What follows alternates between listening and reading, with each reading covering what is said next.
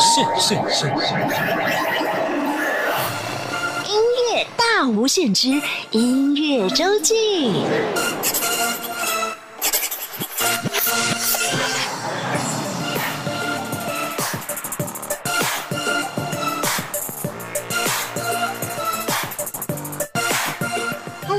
再次收听音乐大无限。每个礼拜六、礼拜天是由我精灵为您服务主持的音乐周记。今天在我们节目当中有两段内容为您安排。首先是音乐人会客室，精灵要再次为您访问到音乐创作人黄子轩。上次子轩跟大家分享了他的全新创作专辑《上香》，是一张主要结合了客家话、闽南语，在音乐风格上也非常多变，有民谣摇滚、乡村、抒情等等的风格，很有意思的一张专辑。而过去子轩的创作常常以他的母语歌曲，在很多重要奖项，包含了金曲奖啦、台湾原创流行音乐大奖等等，都大有斩获。但是大家知道吗？子轩刚开始投入音乐创作的时候，其实是帮一些歌手写他们的主打歌曲开始的。后来他也帮一些公家单位啦或活动写歌曲。他以前也组过一个华语乐团，叫做发条人。这些精彩的音乐故事，等会儿子轩就要跟大家来分享。另外，今天的第二个单元，我们要进行的是音乐时光隧道。今天我们节目播出的日子是二月二十三号。而在十三年前，二零零七年的二月二十三号，是音乐创作人马兆俊马爷离开大家的日子。说到马兆俊，您会想到他的哪些歌曲呢？待会儿在第二个单元，我们就要透过音乐一起来重温马兆俊的才华。好，现在就要开始进行今天的节目喽。哎，你好，你好，你好，欢迎你来。那你准备好了吗？嗯，准备好，准备好，我们就要开始喽。好，谢谢。人会客室。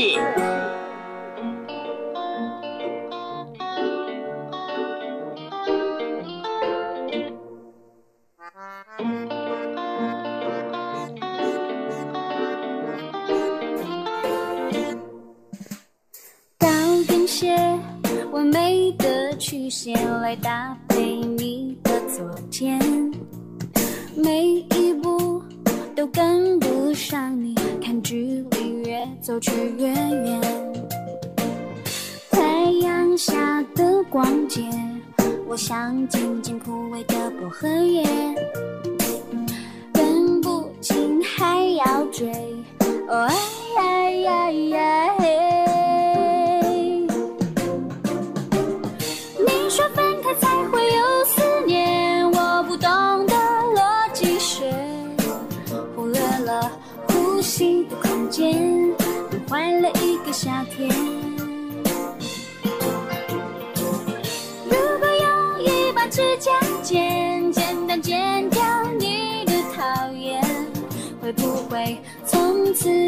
后，爱走的路会顺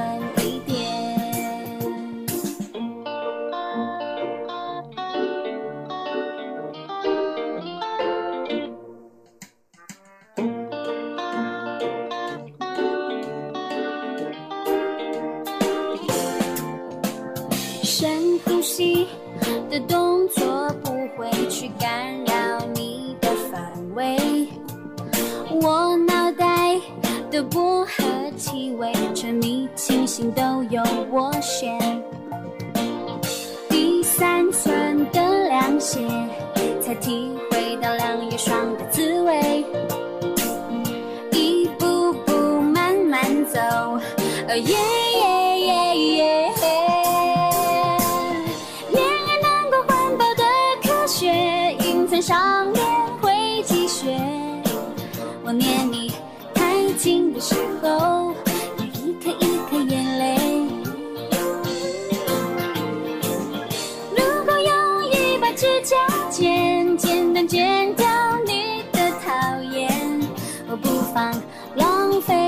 间，和自己相处好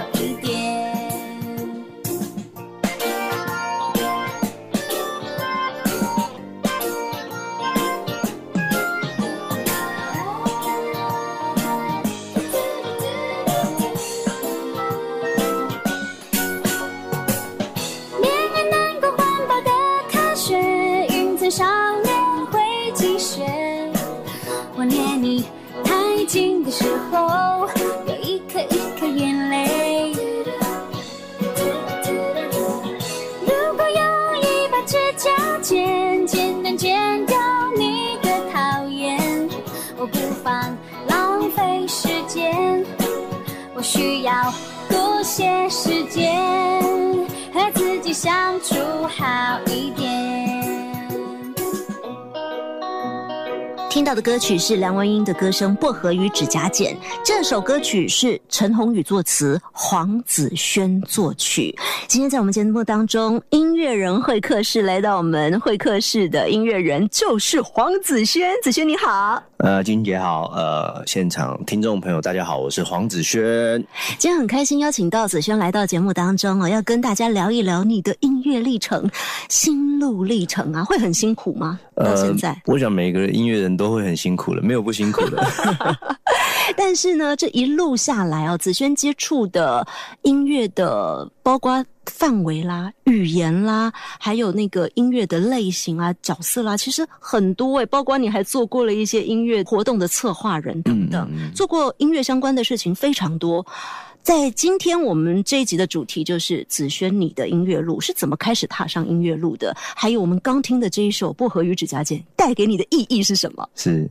呃，其实呃，现在大家比较常听到黄子轩的作品，都是客家的歌曲，啊，或者是呃，常常看到我在办一些活动，或者是舞台剧啊，或者是音乐节也好。那早期呢，我一开始在电视台就是在做企划的工作，但同时我也在唱片公司做词曲作者，所以刚才那一首作。呃，薄荷与指甲剪算是我做那个词曲作者卖出去的第一首歌。可以问一下是大概几岁的时候吗？哦，大概我二十二十四岁的时候。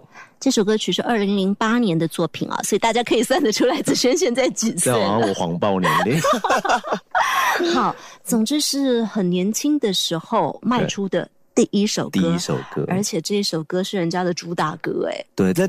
那个时候，就是我们每次签进那个唱片公司做词曲作者，然后老板就会说：“你知道吗？在我们这些词曲作者最高的荣耀，就是卖到变成主打歌。对，因为主打歌会拍 MV，那有 MV 的话，又会有另外一笔收入啊。所以那时候大家就很想写到主打歌，就我的第一首歌卖出去就是主打歌，然后我就觉得哇，好棒哦！但是我这辈子呢，其实。也就卖出去两首，哎，可是中的几率很高，这样就等于是有写就很有机会成为主打歌。哦，其实是因为我有很多有写但是都没有中的，大家不知道。对，但是刚好有中的就是主打歌。我我 因为我写的歌可能都就是大家常常讲说子萱写的歌都比较我们说 B 面 B 赛这样子，我的歌比较不像是那种会很主打的歌，所以通常我。会被选到作为主打的，那可能就是真的已经是我里面比较像是那样类型的歌曲。嗯，好，今天请到黄子轩来到我们节目当中跟大家聊天，我想还是要跟大家先聊一下二十四岁之前，你因为什么原因而觉得嗯音乐这条路是可以走下去的？嗯，其实我觉得。现在这样讲起来好像有点矫情，可是就是我真的从小就很想要从事音乐的行业。那个时候发生什么事吗？嗯，我我其实小时候我没有学音乐，我妈妈没有让我学音乐，反正是我弟弟在学音乐。哦，嗯，我妈妈他们是这样，他就觉得说家里要平均分配。我小时候球类运动啊是很强，然后功课也很好，然后我妈就说。感觉你这些都不错，你以后应该可以当个，因为我是新族人嘛。妈妈说你以后可以可以在竹科当工程师。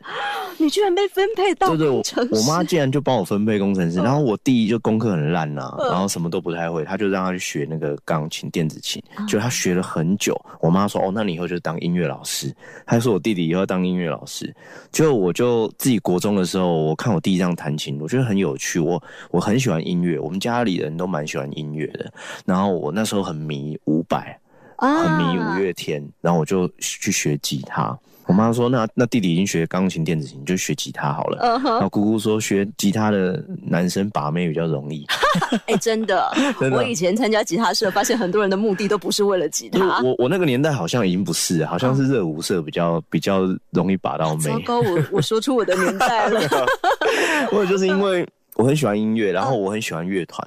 然后我我觉得我很强烈的一个感受就是，在我国中的时候，我就很想要写自己的东西。嗯，呃，比如说我高中的时候，我们开始玩乐团，大家都是先从那个 copy 这些西洋歌啊，或是国语的流行歌曲或乐团的歌曲开始。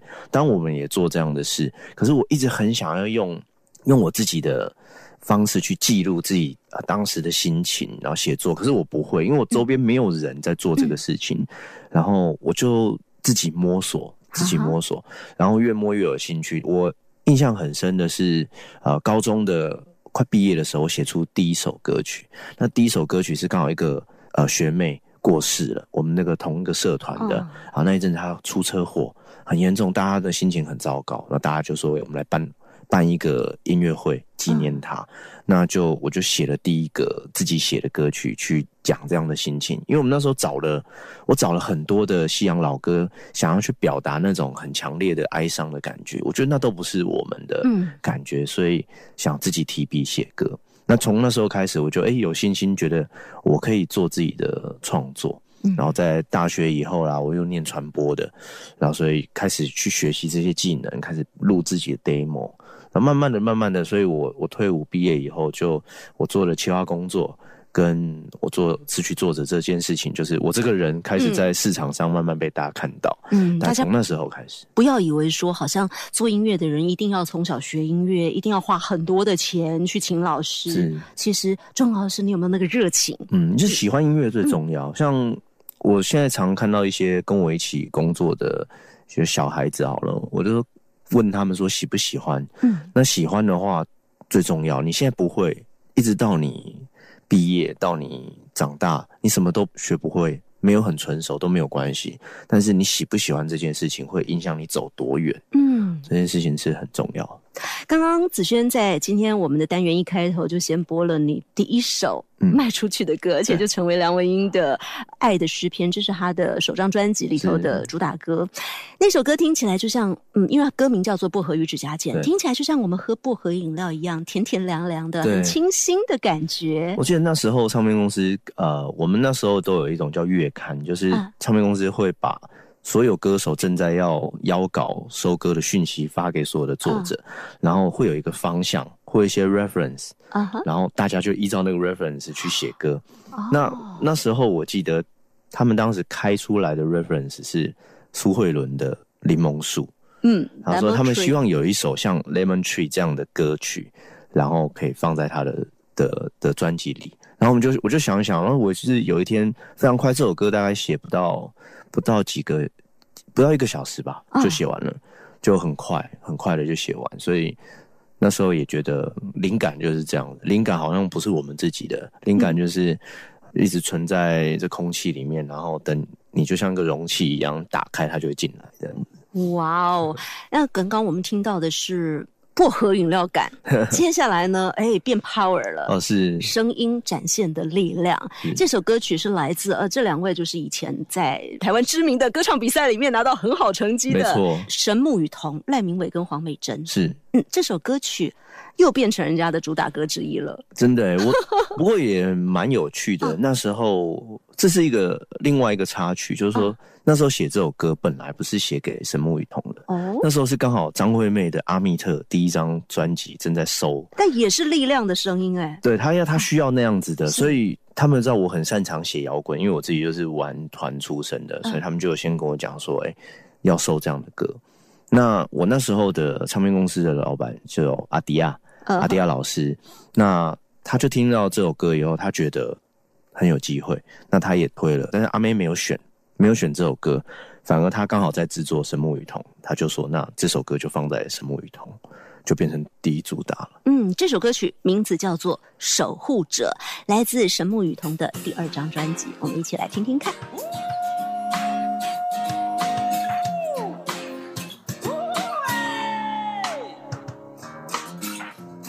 一緒最近とハイプあの 那。风不吹，你怎么跟随？只留下酸的眼泪。累不累？付出的轮回，像树白花成灰。你爱的那一位，掏空你为所欲为，看心底狼狈。鼻眼瞳里浸着细水。像你忘了飞，让它把天都染黑，越追越下坠。即使最初你有多美，请当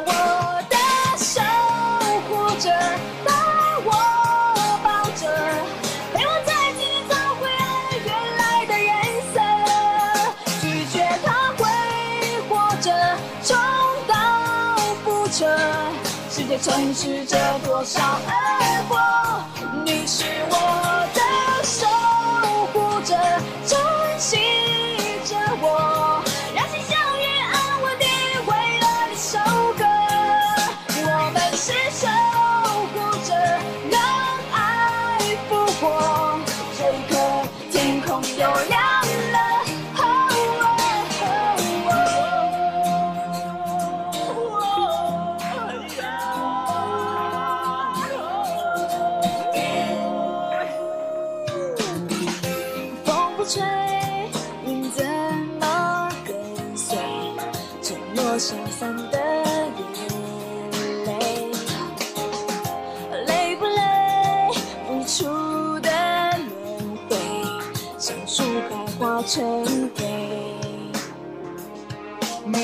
那一位，他不理会所以为，开心地浪费，一眼瞳里清澈溪水。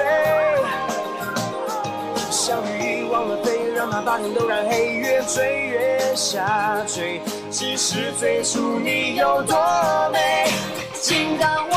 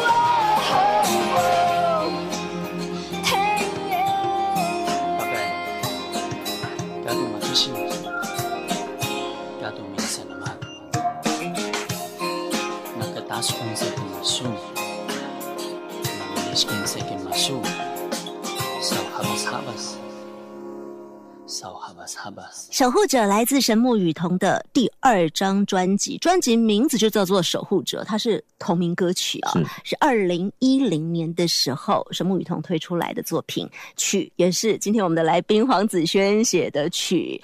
呃，接下来呢，子轩继续的帮别人写歌，嗯，呃，可是你也有一些自己的作品，而且这个自己的作品还是自己跟一些朋友一起组成的团体是发的东西。对我们那个乐团那时候叫发条人。嗯哼，那发条人这个乐团很有趣，就是像我刚刚提到，我那时候跟呃唱片公司的合作，其实是跟我的团员有关系。啊，然后我本来在新竹嘛，我是因为去工作或者是呃想要去台北发展，那我才离开新竹的。然后我的团员就是那时候唱片公司的执行制作，我们本来不认识，然后后来他认识我以后，他说：“哎、我们来组团好不好？”我说：“哦、好啊。”我一上台北没多久就组团，大家说：“哎、这些团员你是很久就认识的吗？”我说：“没有，我们刚认识没多久。”他就问我要不要组乐团，我们就一起组乐团。而且这个团超好笑的，什么东西都可以写成歌，你知道吗？像刚我们听到的那个神木雨桐的《守护者》是在二零一零年发的，那一年你们同时还发了另外一个东西，叫做《鼓手跑了》。对，鼓手跑了。为什么鼓手跑了也可以写成歌？我们那时候呃，应该是这样，我们其实在零九零八年就组成了。嗯，然后我们的团员呢，呃，鼓手，他就是在发片的前一刻就跟我们说，呃，我要离团了。然后说啊，啊你要离团，你要去哪？他说我要去神棍乐团。那时候他去神棍乐团，然后就说啊，那我们就就我们就想说，好吧，那我们来做一张不插电的专辑好了，就没有鼓手，所以就叫鼓手跑了。那还把他拉回来，叫他演了一个情景剧，说、哦、我要离团了。这很 peace 的啦。不过就是呃那时候很很有冲劲啊，因为那时候年轻，然后想到什么大家就做什么，然后就很很一股脑就投入，所以在那时候我的乐团就。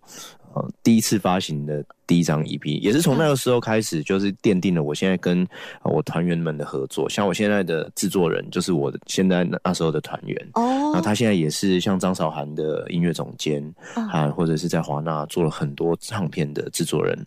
那我就啊很多年的默契，但是也是从那时候开始，我也觉得开始觉得不太想要写所谓华语唱片的这个工业的模式。一方面我觉得我不太适合。啊，第二方面是，我觉得我还是想要用我自己的话去讲我们自己的故事。嗯，但是华语这个部分，你其实还是有因为一些原因继续发，譬如说刚刚的《鼓手跑了》，它是一张 EP 嘛，那发条人。啊，这个真的超有创意的一个团队，而且很幽默、很有趣的一个团队。我之前在别的音乐节目有介绍过你们里面的生活啊，就真的是在讲你们的生活。对对对，就那时候的歌词都写，比如说那时候我还在上班，嗯，我那很多想法都跟上班有关，嗯，好，比如说唱看到大家上班下班啊，或者是我刚来台北的时候，我就很不喜欢台北一个东西，就是隧道。因为我觉得新竹没有什么隧道，对，可是台北好多隧道。然后每次一过隧道的时候，我小时候就很常看那个《玫瑰之夜》，就是彭佳佳节目，开始会觉得很恐怖。他一直讲鬼故事，都一直讲到辛亥隧道，然后我每次经过什么隧道，都会想到辛亥隧道。所以我就妈妈叫你不要看电视是有原因的，是会影响很深。所以我觉得连这种事情我都把它写在那时候的歌里面。嗯，那今天子轩要帮我们推荐在发条人乐团这个时期的其中一首歌曲，光看那个 MV 也真的是很好笑。它名字叫跑跑跑，MV 里面真的就是一直跑。那嗯，那是那首歌蛮辛苦的。我现在回想起来，那那首歌也是年轻的时候才做的出来。现在我们没 MV 也没办法这样拍。那时候因为没有钱嘛，那导演就说。找了一个演员，就沈威年啊，九江风的演员。然后，因为我们都不太会演戏，他说：“那你们不要演，你们就在里面客串，偶尔跑出来就好了。”哦，辛苦的给人家做。对，但是我们要跑的比他远。他在那个华江运动场，那大概一圈大概是，我记得是一公里。然后他那一天就跑了十圈，因为拍一次就一圈嘛。但是我们比他更累，是因为他慢慢跑。我们的剧情安排就是，我们那些团员会跟他不期而遇，所以我们可能在两百公尺的地方碰到他，然后碰到他以后，我们又要去六百公尺的地方先等他，要撞他。所以你想，他那天拍十次，十个 take，然后拍到下雨，然后大概先跟大家解释一下为什么要拍那么多次，因为他整个 MV 真的是一镜到底，对，他是一镜到底，没有断的。对，那时候那时候很流行一镜到底 MV，然后我们又没有钱，导演就说没有钱你就只能这样。用劳劳力来付出，但是我觉得成果很好。我们那时候，我觉得有时候回想那个以前年轻的时候，那个憧憬，就你手手上有什么认识的人，有什么人脉，或者是有什么资源，就全部一起一举投入在一件事情里面。那时候就很有冲劲了。那时候，跑跑跑这首歌曲出自发条人乐团在二零一二年推出的《感谢大大无私的分享》里头的歌曲。大家如果有兴趣的话，现在上呃 YouTube 上面还看得到这个画面，MV 的画面啊。我们现在就来听这首歌曲《跑跑跑》。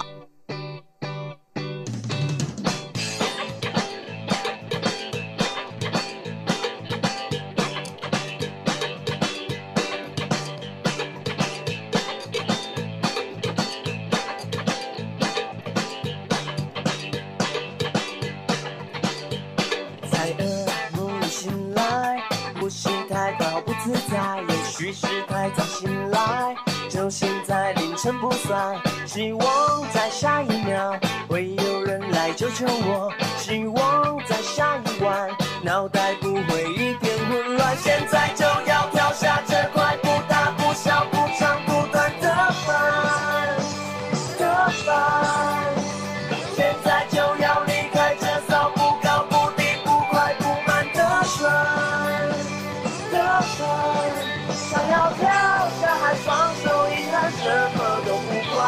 跑上岸，再用力点跳起来。Go go go go go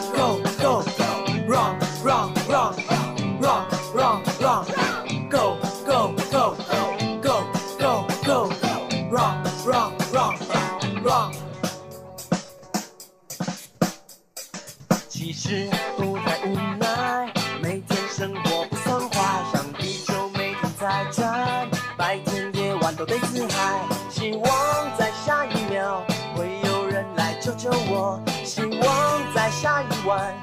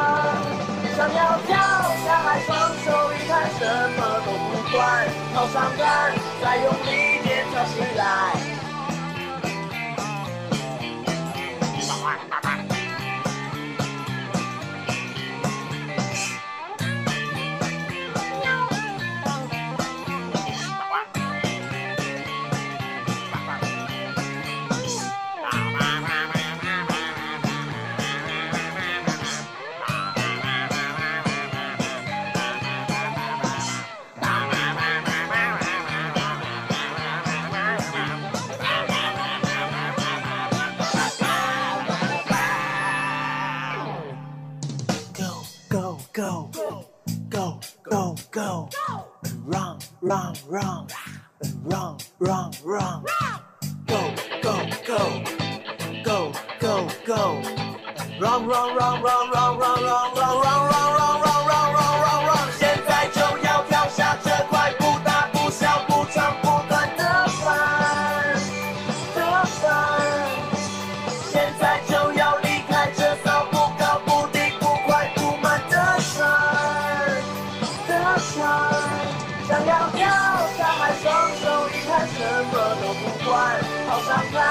再用力点跳起来，跑上班，再用力点跳起来。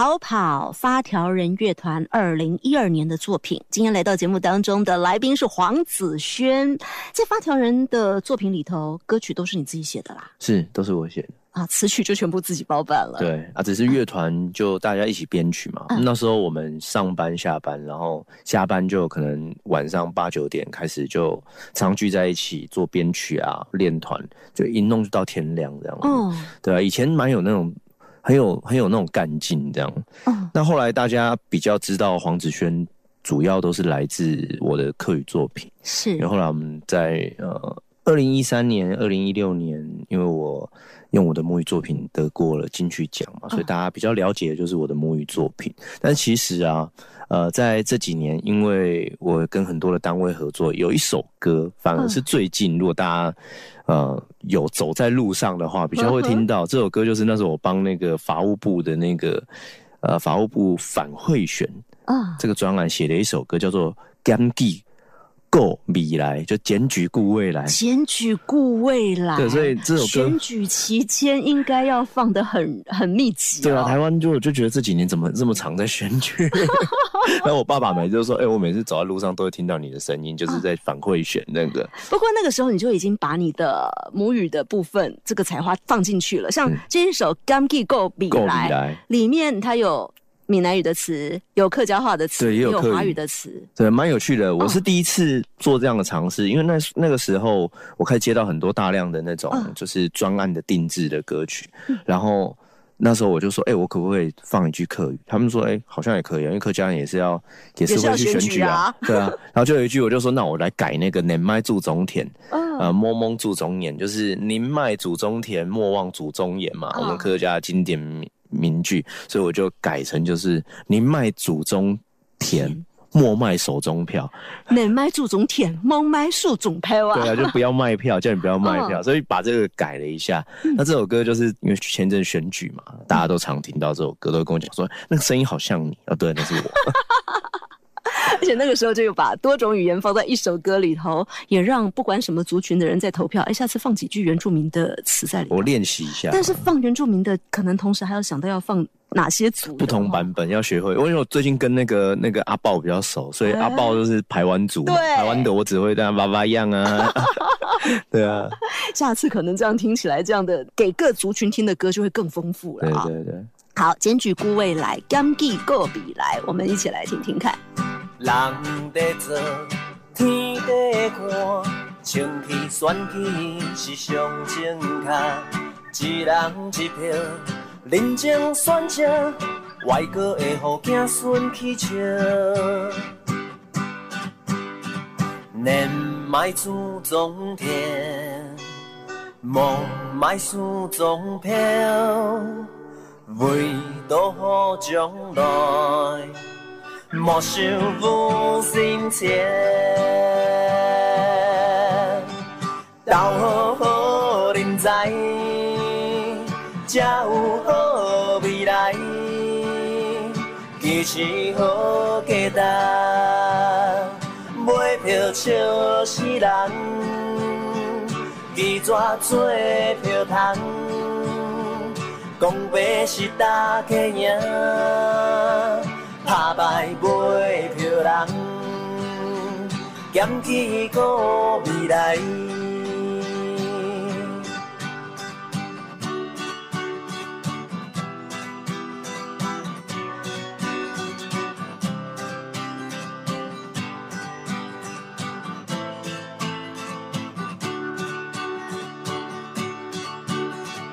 赶紧返回学。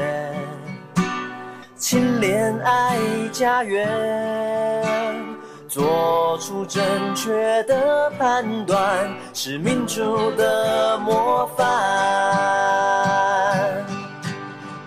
道好好人才，才有好未来。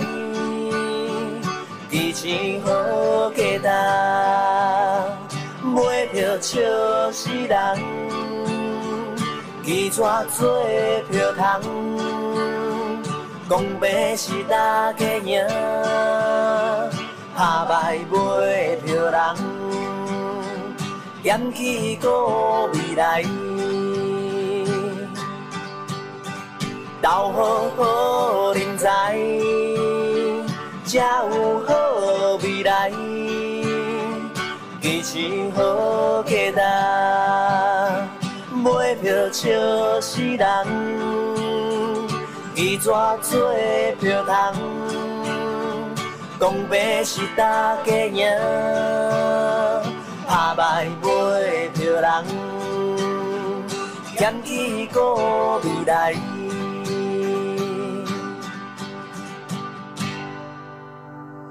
打败买票人，勇敢过台湾。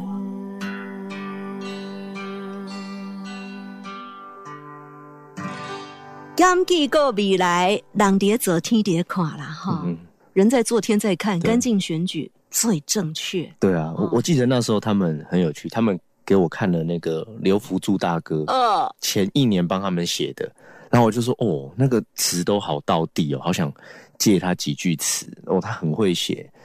然后，然后我，所以我才出了一招，就说那我来用客语的这样子，嗯客语的俚语改成 叫他不要卖票。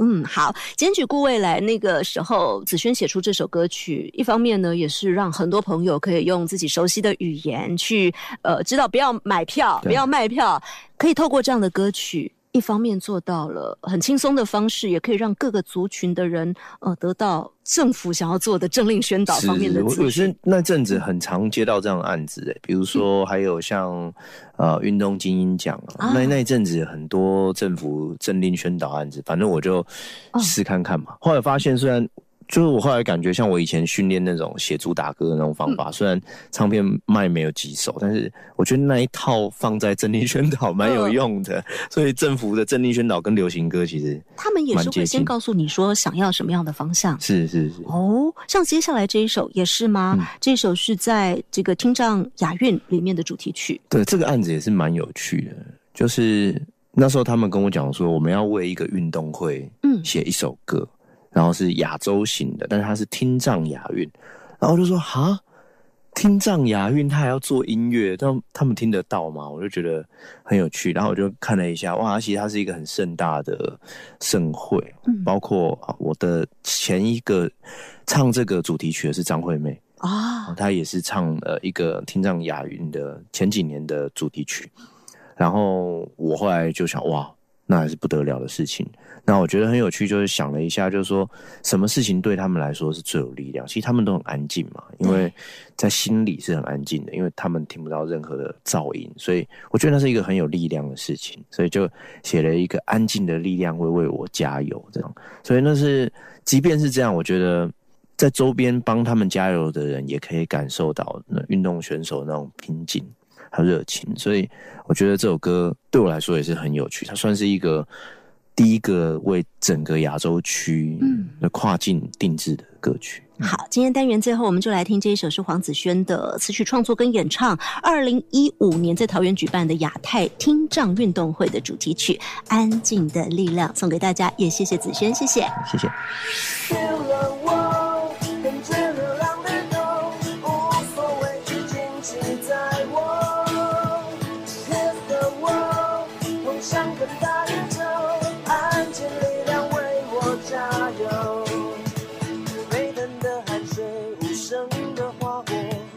心无旁骛向前冲，张开双翼飞，让勇气最大，全世界都在我手中。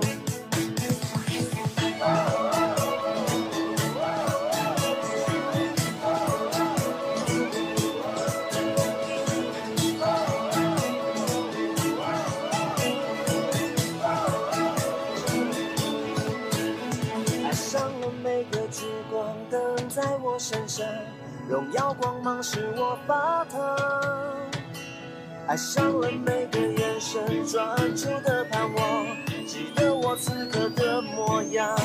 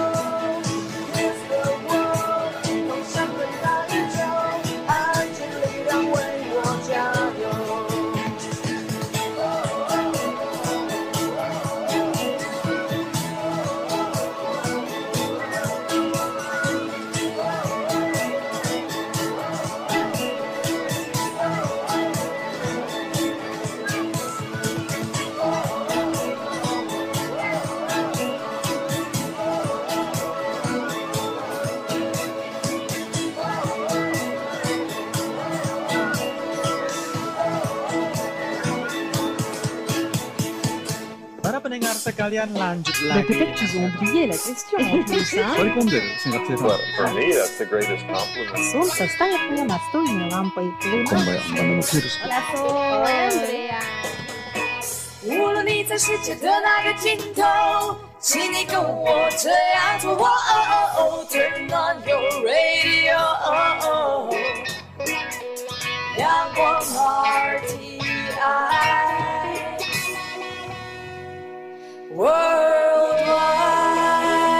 央广联系世界的桥梁。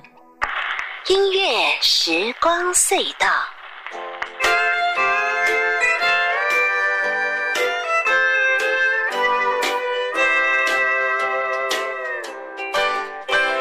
欢迎您继续收听中央广播电台音乐大无限节目。每个礼拜六、礼拜天是由我精灵为您服务主持的音乐周记，来到了第二个单元音乐时光隧道。今天呢，精灵想要跟您分享的是马兆骏马爷的作品。马兆骏是在一九七七年出道，那个时候正是台湾的民歌时期。后来华语流行音乐兴起，他也担任过很多知名歌手的制作人。他的创作能量相当丰沛，写过上千首歌曲，而且呢曲风从清新到通俗的路线都有涉猎，非常的多元而丰富。当然，在演唱方面，他自己也有推出过几张专辑。但是在二零零七年的二月二十三号，也就是十三年前的今天，马兆骏因为突发性的心血管疾病而过世了，只留给大家无限的思念以及一首又一首的好歌。说到马兆俊知名的作品实在是太多了，今天我们节目当中想要跟大家分享，真的是很难抉择哦。我想今天因为时间的关系，我们就先来分享他在民歌时期创作了几首跟他自己的初恋故事有关的歌曲，另外再加一首他专辑里头最知名的主打歌曲。哎，我这样子叙述出来，大家应该猜到是哪些歌了吧？首先安排的就是大家非常熟悉的校园民歌《微风往事》。《微风往事》是郑怡唱红的歌曲，而这首歌呢是马兆骏马爷在十七岁写出来的作品哦。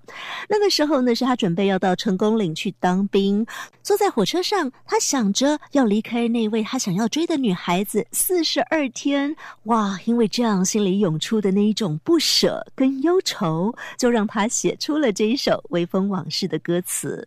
我们现在就来听听马兆骏写的词。红光打谱谱的曲，郑怡的演唱《微风往事》。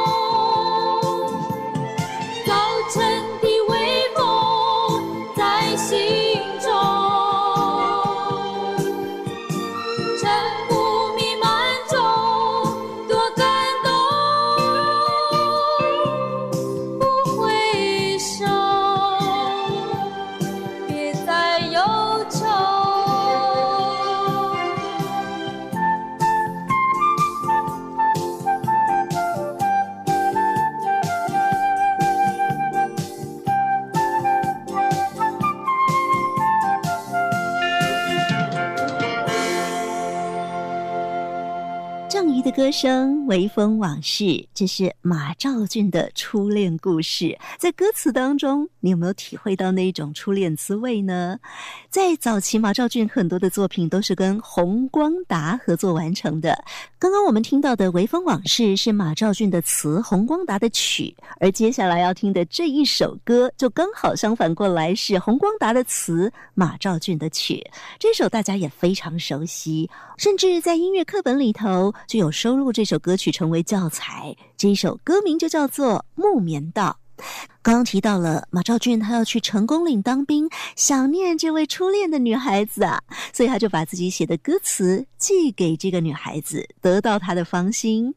这个女朋友呢，就到成功岭来看马兆俊，两个人的感情越来越好，而最甜蜜的回忆就是手牵手走在国父纪念馆的木棉树下。不知道我们的听众朋友会不会跟精灵一样，每次走在木棉树下的时候，心里想起的都是《木棉道》的旋律呢？《木棉道》这首歌后来有非常多的演唱版本，而当中最知名的版本应该就是王梦玲的歌声。现在我们就一起来回味这首歌曲。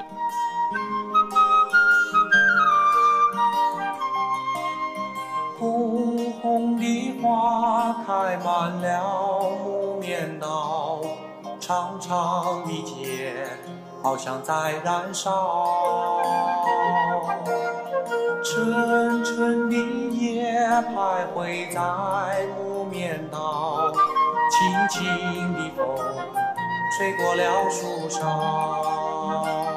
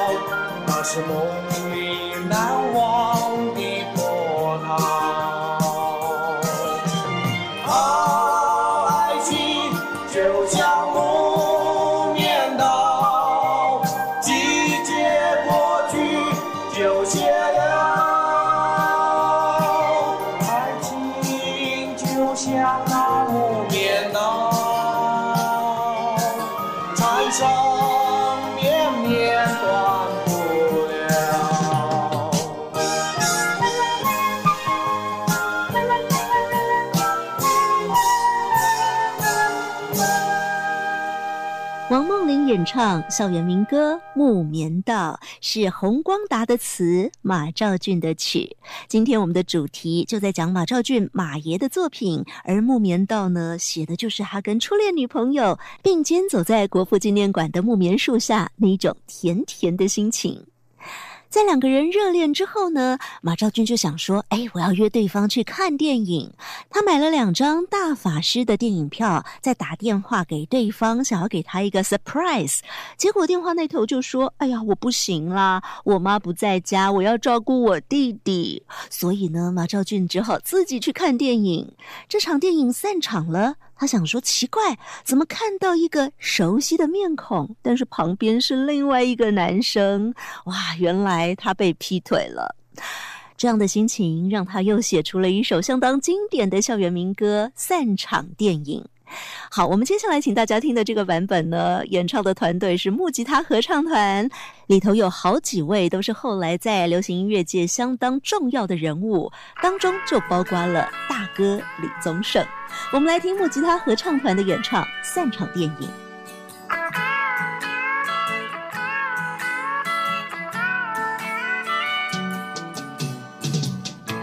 当你沉默，我不再询问；笑容变得陌生，你的哀愁我再也不介意，因为我不再看见你。今晚的月见你一回，这是最后场电影。我们因不了解而相识，我们因了解而分离。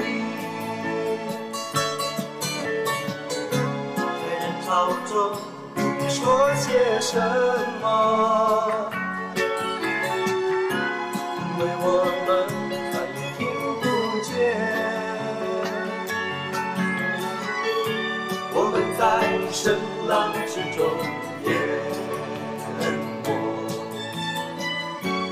声浪中淹没，这是最后的。一场电影，这是不见伤感的分手。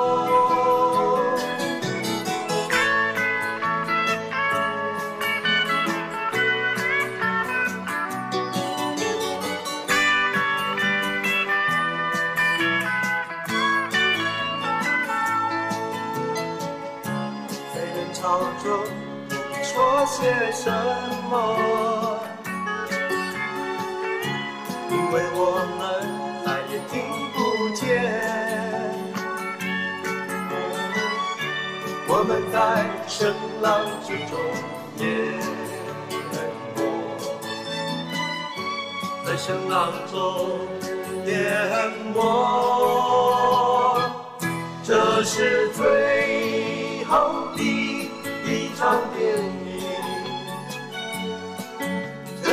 是不见伤感的分手。当你沉默，我不再询问；当你的笑容变得陌生，你的哀愁我再也不见。因为我不再看见你，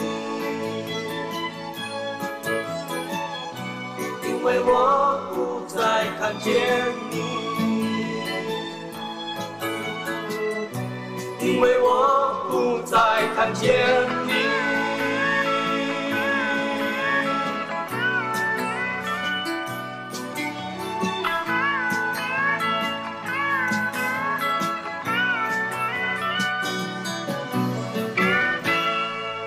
木吉他合唱团的歌声散场电影，创作者来自马兆骏、洪光达以及赖西安。今天我们在单元中分享的是马兆骏马爷的作品。刚刚听的前三首都是相当经典的民歌，也是马兆骏他自己的初恋故事三部曲，从爱情的萌芽、热恋到分手。这些故事都成了他的创作题材。后来，他也陆陆续续为很多歌手创作作品，甚至帮过一些相当知名的歌手，像是刘文正啦、黄莺莺啦，来担任他们的专辑制作人。马超俊写过这么多的歌，制作过这么多的专辑，他自己的作品呢？我算了一下，大概有七张他的演唱专辑。我们在今天节目最后就来安排收录在他第一张专辑里头的作品。这首歌曲是我每次想到马兆俊这个名字就直接联想到的歌曲，歌名叫做《我要的不多》。这首歌曲是由袁琼琼作词，马兆俊作曲。及演唱一九八七年发行的作品。节目最后，请大家欣赏，也要先跟大家说再会喽，拜拜。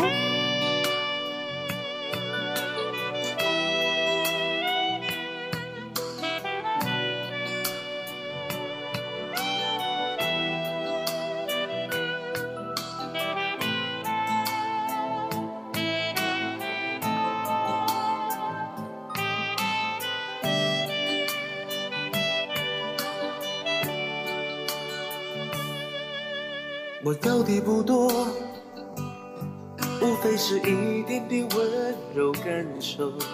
我要的真的不多，无非是体贴的问候，亲切的微笑，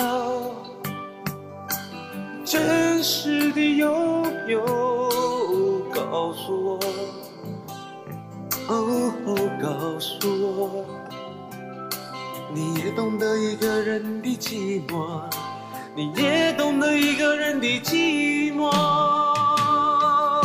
有多少空白的心在今夜里跳动？有多少呐喊在胸腔里沉默？不同的梦里只有冷漠，这样的夜。我不理人，人不理我。我要的不多，无非是眼光里有你有我。我要的真的不多，无非是两心的交流，轻轻的触摸，真实的占有。告诉我。哦，告诉我，这世界孤单的不只是我。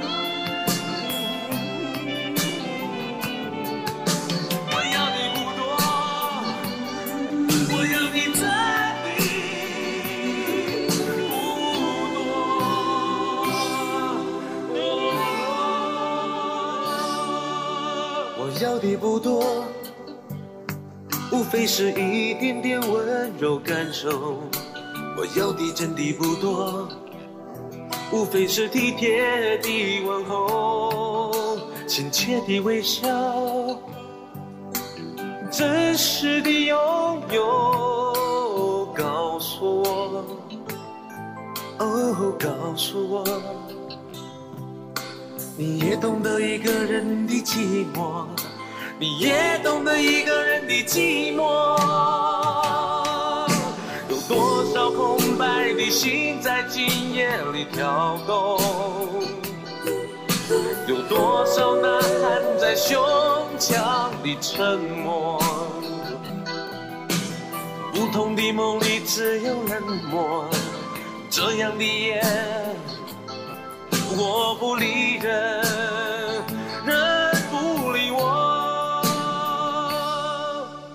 要的不多，无非是眼光里有你有我。